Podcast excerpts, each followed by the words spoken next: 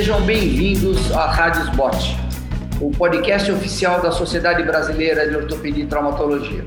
Hoje teremos um episódio do programa de doses de atualização e o tema é um tema muito atual e vivenciado praticamente por todos nós ortopedistas, que é a fratura no osso frágil, o osso do idoso. E para discutir esses temas, eu vou coordenar os debates, Dr. Fernando Baldi de São Paulo. Nós temos aí dois especialistas de altíssimo padrão para discutir o tema conosco, que é o Dr. Jean Clay dos Santos Machado e o Dr. Luiz Henrique Penteado da Silva. Eu começarei esse debate pedindo para o Dr. Jean Clay nos posicionar em relação ao tema. Jean, como é que você vê o problema do osso frágil? Que tipo de fraturas ele abrange?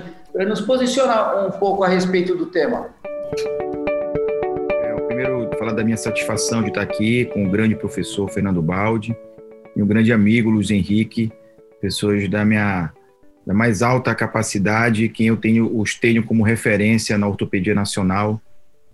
E esse é um tema, como o professor Fernando Baldi falou, um tema extremamente atual e que todos nós temos que, de fato, procurar é, entender melhor sobre o assunto, porque essa é uma situação cada vez mais frequente e com o envelhecimento da população, ele vai ser cada vez mais é, encontrado nos nossos dia a dia.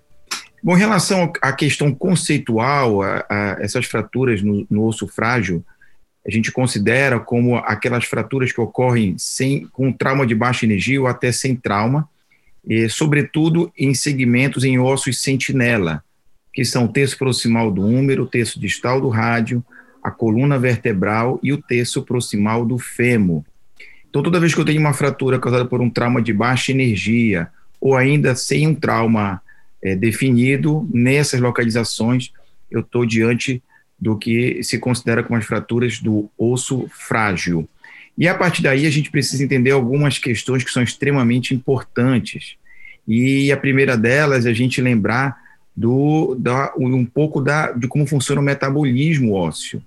A gente sabe que o osso é um tecido que vive em constante metabolismo e que a gente tem um pico da sua massa óssea entre 20 e 25 anos de idade. A partir dos 30, 40 anos de idade, eu já começo a ter uma inversão, eu começo a ter mais reabsorção do que produção óssea. E essa mudança, essa, essa, esse turnover ósseo, ele ocorre numa proporção de 5 a 10% de todo o esqueleto a cada ano de tal forma que se estima que aos 80 anos de idade eu vou ter cerca de 50% apenas daquilo que eu tinha quando, nos, aos, quando eu tinha os, os 20 anos, 25 anos de idade. Isso é extremamente importante. Então, ou seja, isso é um destino de todos nós. No entanto, é importante que a gente lembre dos fatores predisponentes.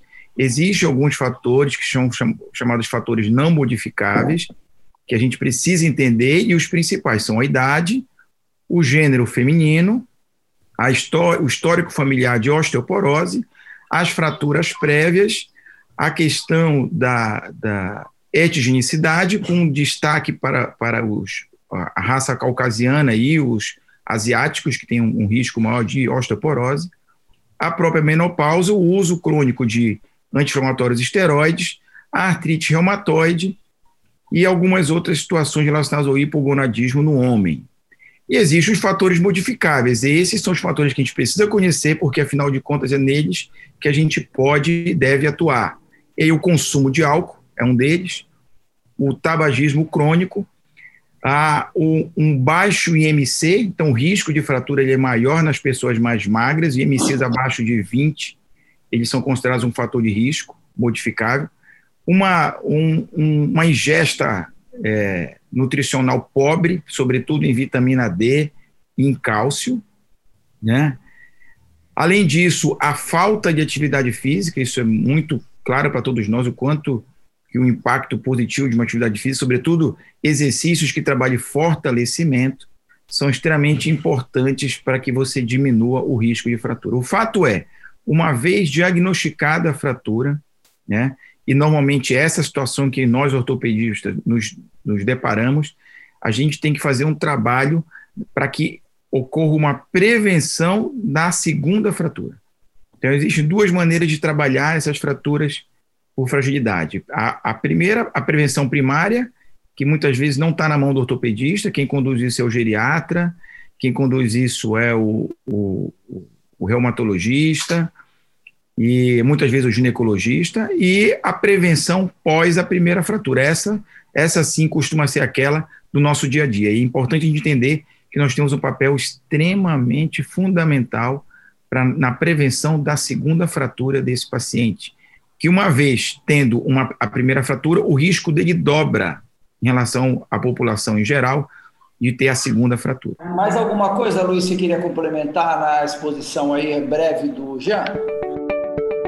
Bom, primeiro, meu boa noite aí, apresentação de vocês. É, é um prazer estar aqui participando dessa atividade da SBOT, nossa sociedade mãe. É um prazer estar aqui debatendo esse assunto com dois ilustres ortopedistas nacionais, o professor Baldi, meu amigo Jean Clay, que de muito tempo aí participando de séries atividades.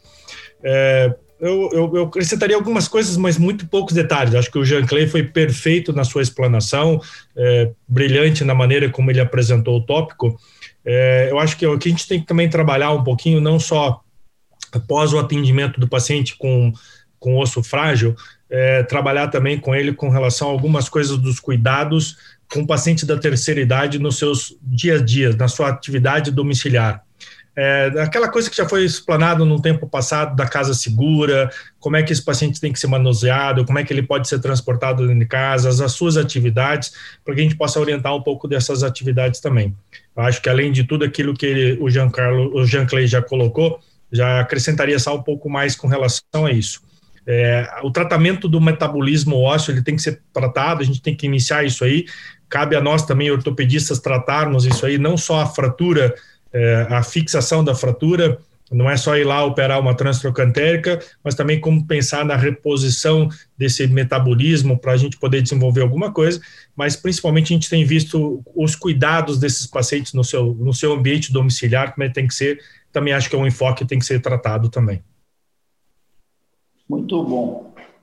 É, você falou, o Jean também tinha falado do, dos cuidados com a casa. Vocês, nos hospitais que vocês trabalham, você tem algum programa de. Eu vou falar um programa que nós temos aqui na universidade, que é coordenado pela geriatria, que é o Bairro Amigo do Idoso, e que tem palestras e tem. Nós produzimos até um material próprio para isso, baseado naquilo que o Luiz comentou, que é a Casa Segura. Então, a gente distribui isso e os geriatras, então, são aí os, os vetores desse tratamento. Vocês têm alguma coisa próxima ou planejam alguma coisa, ou você acha que não é importante esse tipo de abordagem?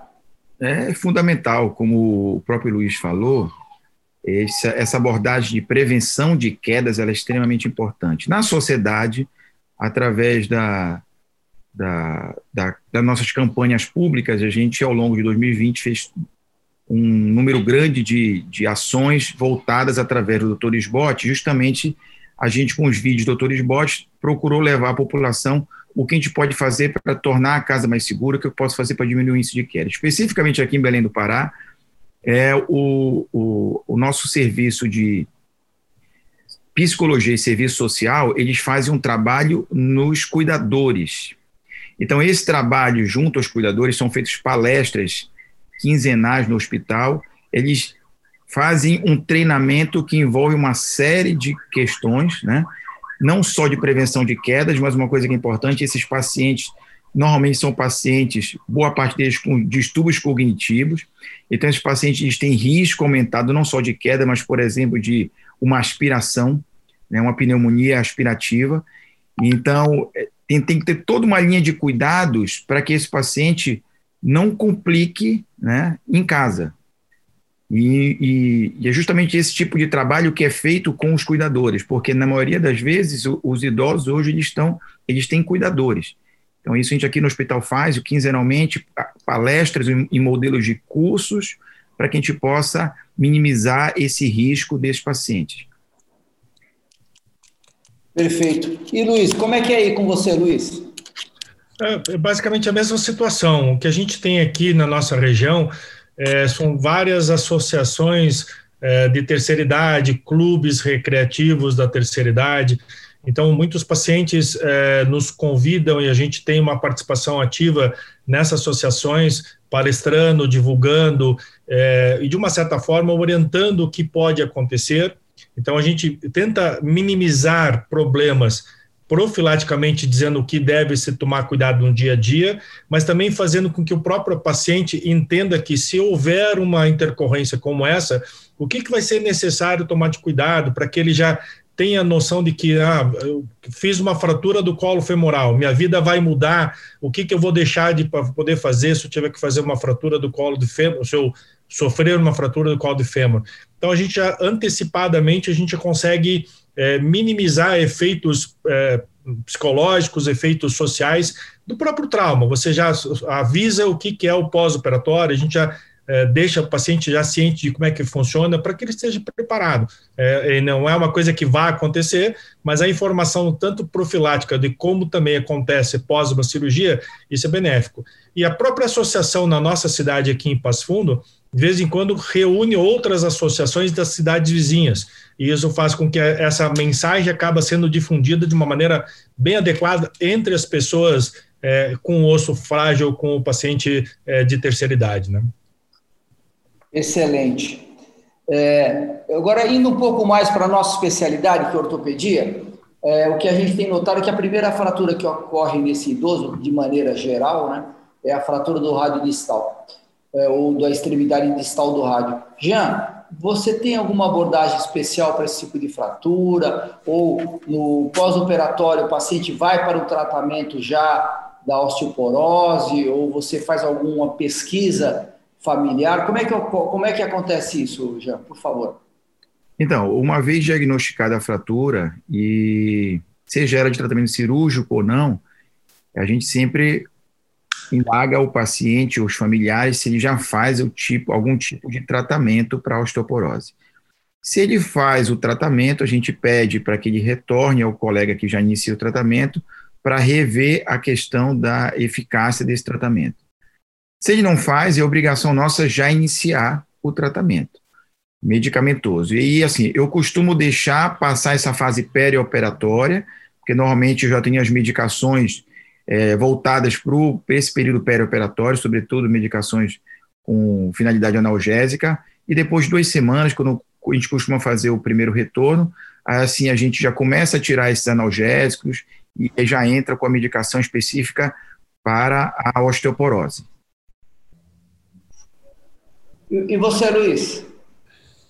Esse é o princípio básico, né? A gente tentar identificar o que, que o paciente faz de uso em termos de tratamento profilático para osteoporose, se já existe alguma medicação própria para isso, ou se ele não faz uso de nada. É, a gente procura ainda durante o período hospitalar essa série de exames para você ver insuficiência de vitamina D, algumas alterações metabólicas que esse paciente possa ter a nível de absorção.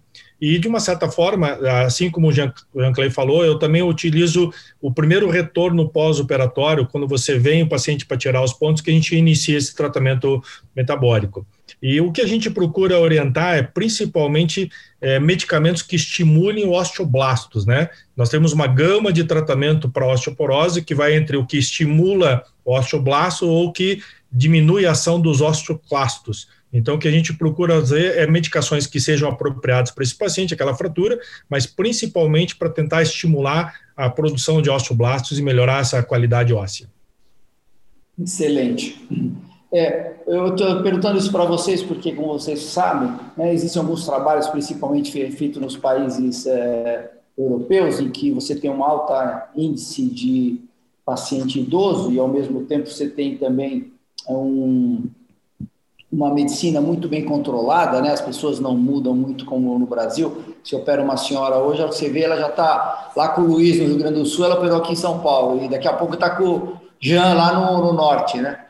É que se o cirurgião é, que assistiu ao paciente se envolver no tratamento de alguma maneira, a adesão ao tratamento é muito maior do que a gente simplesmente falar procure um reumatologista ou procure um endócrino ou os, ou procure um outro especialista que também lida nessa área, é, às vezes a adesão ao tratamento é menor. É, então, o que a gente procura fazer, muitas vezes, eu, eu não trato osteoporose no, no, meu consultório ou mesmo na escola, a gente não tem é, diretamente, mas é, a gente se envolve. Quer dizer, é, veja, é, envolve outros profissionais juntos e participa conjuntamente com a reumato ou com a endocrinologia em alguns casos específicos.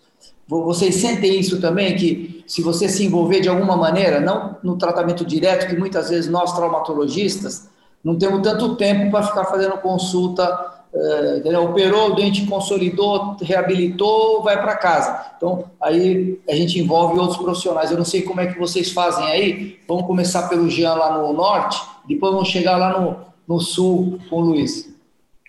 Não, é, é, isso é extremamente importante, até porque, professor, o que a gente tem que lembrar é que normalmente o paciente idoso ele é um paciente geriátrico que tem uma fratura. Então, esse é o paciente que tem uma série de costuma ter uma série de comorbidades, uma série de necessidades.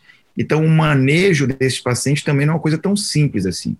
E a abordagem multiprofissional é extremamente importante. Aqui no nosso serviço, a gente tem, nos, nos, nos dois hospitais que, que a gente trabalha, que eu coordeno aqui em Belém, nós temos a nossa equipe multiprofissional geriatra, que assim foi um dos grandes passos que nós demos para melhorar a assistência a esses pacientes.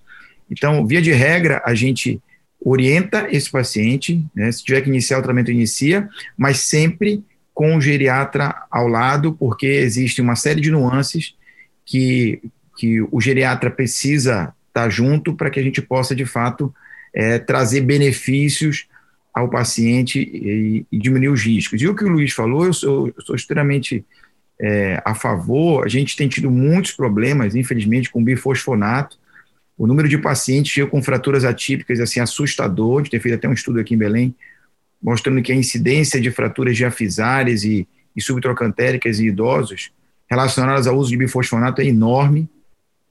Então, eu tenho tido uma preferência também por, por drogas que, que trabalham na, na, numa, na melhor formação óssea, então, no estímulo ao osteoblasto em si. É, trabalhando muito menos no osteoclasto, muito mais no osteoblasto. Mas é, sem dúvida, abordagem multiprofissional para que a gente possa fazer o melhor para o paciente, ela é uma verdade absoluta, sobretudo nos idosos. Como é que é aí no Sul, Luiz? É, bom, é, aqui a gente tem essa mesma rotina, de uma certa forma. É, a gente tem dentro do nosso grupo de ortopedia, nós temos um colega que também trabalha, ou ele fez a especialização da osteometabólica, e ele faz uma busca ativa em todos os pacientes que estão internados. Então, o paciente acima de 65 anos de idade que tem fratura, esse pessoal já é automaticamente avisado dentro do serviço e eles já fazem uma busca ativa para ver alguma inconformidade laboratorial, algum histórico alterado, que já inicie uma reparação com uma, um controle de exame desse paciente. Mas, é, baseado nisso que você colocou, professor Baldi, é, é extremamente importante o envolvimento de nós, cirurgiões, porque esse paciente, boa parte das vezes, é, aquele paciente que chegou lá com uma fratura de fêmur proximal, que está lá operado, que o paciente de 80 anos de idade, que já tem uma limitação para sua recuperação, a sua atividade. Então, se nós não nos envolvermos nesse tratamento, esse paciente vai deixar em segundo plano esse, essa reposição metabólica esse tratamento associado. Então, é extremamente importante que a gente é, é, nos envolvemos com, a gente tem esse envolvimento maior com o paciente para fazer esse tratamento e buscar esse tratamento mais efetivo aí para o paciente. É muito melhor, o paciente adere mais ao tratamento, o paciente entende e principalmente eu acho que há uma conexão entre realmente o entendimento do paciente, saber que a fratura foi realmente pela osteoporose, porque nós começamos a tratar a osteoporose. Então, isso é uma relação nexo-causal extremamente importante para o paciente do entendimento da sua patologia. Perfeito. Jean, você falou uma coisa interessante que é, é, esse grupo dentro do hospital que aborda essas fraturas. Eu, eu queria te perguntar uma coisa que está muito na moda, saiu até um, um artigo publicado recentemente de alto valor em termos de evidência científica, que é o hip attack, né? Que é quando operar as fraturas é, do fêmur. Como é que você vê isso aí na sua instituição? Só para dar um apanhado geral assim rápido, Jean é, você, como eu, é, e o Luiz também, óbvio, é, vivemos aquela época assim, não, tem que operar rápido, hoje, agora. Chegou a, chegamos até alguns é, locais que o paciente não internava para operar, né? ele operava para internar, e com esse, com o hip ataque, a coisa não que mudou, mas fez a gente pensar um pouquinho.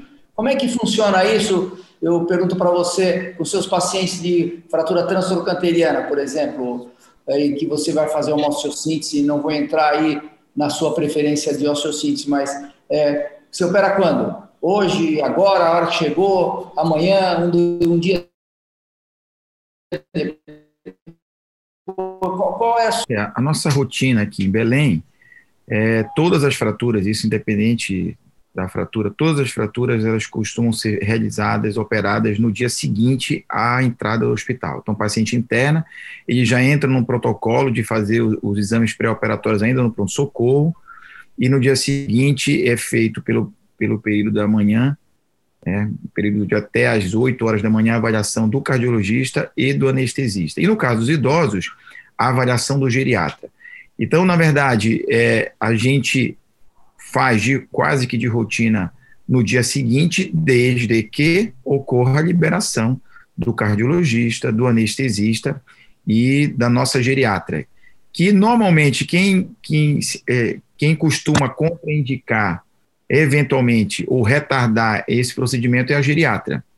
É, muitas vezes esses pacientes, existem alguns estudos que falam que boa parte deles, talvez algo em torno de, de 30%, 40%, já cheguem com infecções subclínicas e muitas vezes essas infecções levam à queda desses pacientes, então eles já fazem essa abordagem na entrada do paciente no hospital. Se for tiver alguma suspeita de infecção, já é iniciado o tratamento e dependendo da repercussão que essa essa eventual alteração tenha no paciente, a cirurgia ela pode sim ser retardada para que o paciente tenha a melhor condição possível. Então, a gente vive entre essas duas situações, sempre que possível, no dia seguinte, se não houver condições para isso, compensa o paciente para que assim que seja possível, seja feita a cirurgia. Tem que ter cuidado para a gente não colocar a carroça na frente dos bois, porque ao invés de ajudar, a gente pode, de fato, prejudicar o nosso paciente.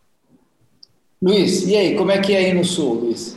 É basicamente muito similar, muito parecida. Infelizmente, alguns exames é, são mais diurnos do que noturnos, né? A gente tem essa dependência também, alguns exames cardiológicos, alguns exames de análise. Então, é, de uma certa forma, é, eu tenho um torno de 24 a 36 horas, eu acredito que seja isso. E também todos os pacientes que adentram do hospital Todo paciente que interna com esse tipo de fratura, no exemplo de fratura de fêmur proximal, é, no momento que eu recebo esse paciente, o pessoal da geriatria, o pessoal da clínica médica é informado e exatamente nesse mesmo momento o pessoal já começa a dar o atendimento e a avaliação inicial. E aí, a partir do momento que há essa liberação e o pessoal já tem essa ideia, é, já tem esse entendimento também de que há uma necessidade de uma cirurgia o mais breve possível, desde que o paciente tenha condições clínicas para o suporte da cirurgia, lógico. Perfeito. Eu acho que é isso mesmo. Se eu puder fazer um resumo, eu acho que é isso mesmo. Nós vamos operar o mais rápido possível, mas não, não há necessidade que muitas vezes a gente via no passado de fazer imediatamente, né? Pelo contrário, o RIP Attack mostrou que os melhores resultados são no prazo de 24 horas, que é o que todo mundo que vocês falaram exatamente, que é uma fase que você fez nos exames. Na verdade, você não vai tratar a comorbidade do paciente, não vai tratar a insuficiência cardíaca dele, mas a equipe que vai manusear o paciente sabe que ele tem uma insuficiência cardíaca, ou ele tem alguma comorbidade que está sendo administrada para que o cirurgião possa fazer a intervenção. É, eu acho que é mais ou menos isso. Eu queria que vocês repassassem e me corrigissem se eu estiver equivocado. Jean. É exatamente isso. Agora tem alguns, alguns detalhes importantes, professor. É, a gente, a cada dia que passa, vai agregando mais protocolo de segurança a esses pacientes. Então, esses pacientes, por exemplo, eles fazem uma, uma avaliação assim que chegam, uma avaliação fonoaudiólogo, um, um, fono, um fonoaudiólogo para ver se é, eles, qual é a, o risco deles fazer algum tipo de aspiração. É, esses pacientes, eles são feito, é feita uma avaliação também pela nossa equipe de nutrologia para saber se existe alguma necessidade de suplementação.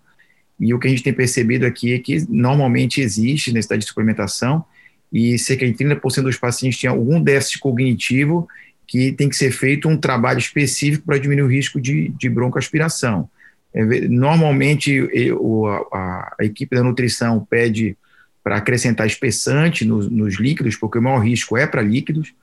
E o interessante é que o, o, impacto nos nossos pacientes aqui foi extremamente positivo. Houve uma queda significativa no tempo de internação. O tempo de internação aqui caiu em dois terços, quando a gente usou esse modelo que procura ser ágil e envolvendo uma equipe multiprofissional. A chance de complicar é menor e a chance de voltar com uma complicação a curto prazo também é menor. Então, a, a ideia é justamente essa: a gente procurar pensar como equipe o que a gente pode fazer para minimizar né, o tempo desse paciente dentro do hospital e também as suas complicações. Luiz, para finalizar, que o nosso tempo está esgotando, o Jean deu a finalização aí é, pela visão dele. O que você gostaria de dizer, Luiz? Eu acho que a ideia, não acrescentaria muito, eu acho que o Jean já foi bem, bem completo na sua dissertação ali.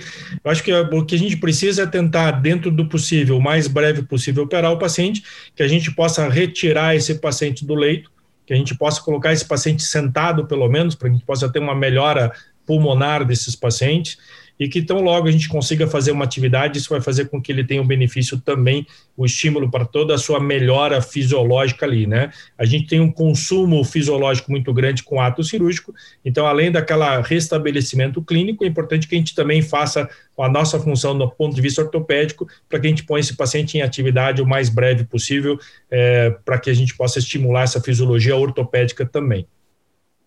Acho que é isso. Excelente, acho que era isso mesmo que a gente tinha aí de mensagem, né? Eu concordo plenamente com o que o Luiz e o Jean colocou. Eu acho que a ideia é exatamente essa. A gente sai um pouquinho daquela urgente, urgentíssima, que muitas vezes a gente operava correndo e não sabia nem o que o doente tinha e descobriu no dia seguinte. Né? Então, é, acho que a, o conceito mais atual é esse mesmo que o Luiz e o Jean colocaram, que é Vamos é, operar o paciente o mais rápido possível, obviamente, dentro da segurança máxima para o paciente e você, como cirurgião, também está seguro do que está fazendo. E eu convido vocês aos próximos programas e também a rever os programas que já se foram, que foram extremamente interessantes e a SBOT como um todo teve um feedback fantástico a respeito. Eu deixo aí para as últimas palavras o Luiz e o Jean e muito obrigado a todos é sempre uma honra é, estar junto com o professor Fernando Baldi, que foi um dos meus grandes mestres, uma pessoa que eu tenho uma gratidão e um respeito enorme, e ao lado do grande Luiz Henrique, que é uma das pessoas que eu mais prezo na ortopedia brasileira, por tudo que ele representa, pela sua capacidade. E eu aqui de Belém do Pará só posso me sentir lisonjeado e feliz por participar disso. Eu acho que a ideia é essa, trabalhar multiprofissional, procurar fazer sempre melhor pelo nosso paciente, porque a tendência é que cada vez mais nós tenhamos uma população mais idosa e a gente vai ter, de fato, a necessidade de, de abordar cada vez de uma forma mais adequada esses pacientes. Então, mais uma vez, eu agradecer e o meu muito obrigado. Eu gostaria de agradecer também a oportunidade, eu acho que isso é uma, é uma referência de elogio à diretoria da SBOT em relação a esse tipo de evento, esse tipo de atividade.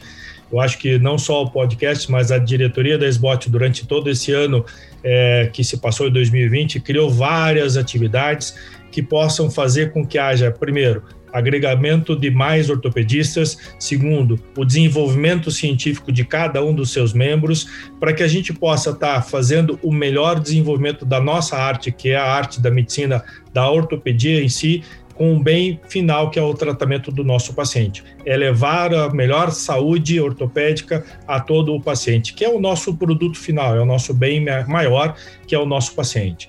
Então, a diretoria da SBOT está de parabéns, não só com o podcast, esse é uma ferramenta excelente que agrega conhecimento, agrega informação, excelente meio de, de, de comunicação, como outras atividades que a diretoria foi muito brilhante em, em criar nesses, nesse ano que passou. E é lógico, participar de um evento com o Dr. Fernando Baldi, com meu amigo e meu irmão Jean Clay, é uma honra para mim, é um prazer poder estar aqui. Eu me sinto muito feliz em ter grande amigo e estar participando dessa sociedade mãe, que é extremamente importante para nós. E meu muito obrigado, meu muito boa noite a todos e que todos tenham muita saúde aí, que a gente possa estar, quem sabe, em breve. É, presencial, participando de atividades, tomando nosso belo vinho. Um abraço a todos. Obrigado a todos. É, vocês acabaram de ouvir mais um episódio da Rádio Spot, que é o podcast oficial da Sociedade Brasileira de Ortopedia e Traumatologia. E lembrar a todos que todas as edições estão disponíveis no site da SBOT, que é www.sbot.org.br e também nas principais plataformas de streaming. Obrigado a todos. Está encerrada a nossa discussão.